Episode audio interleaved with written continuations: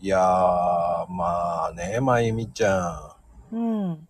あのー、これぐらいの季節は、やっぱり、こう、僕はね、本当に夜景とかも好きなんだけど、ああ、夜景ね。でも宮崎ないんだよね。ごめ んね。なくはないけど、少ないよね、ない光よのね数が。。だって どちらかというと、うーん、船の明かり船って、まあ宮崎市内ぐらいだったらね、少しはね。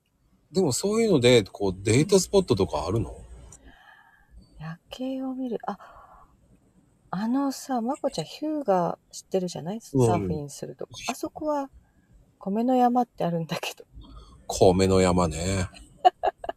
そこからはね、そのヒュー市内の夜景がちょっと見えるね。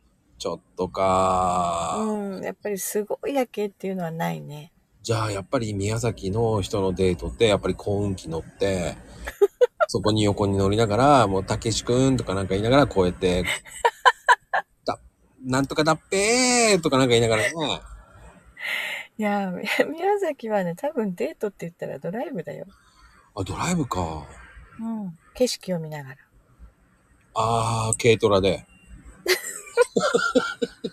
まあ、その偏見。白い軽トラで、こう、麦わら帽子で、オーバーホールで、そして、まあ農業スパイク履いてね。もうね、そういう、こう、なんだろうね、日本人は忍者みたいな、そういう固定観念はやめて。あらまあね、そんなことはないわね。だから今日も行ってらっしゃい。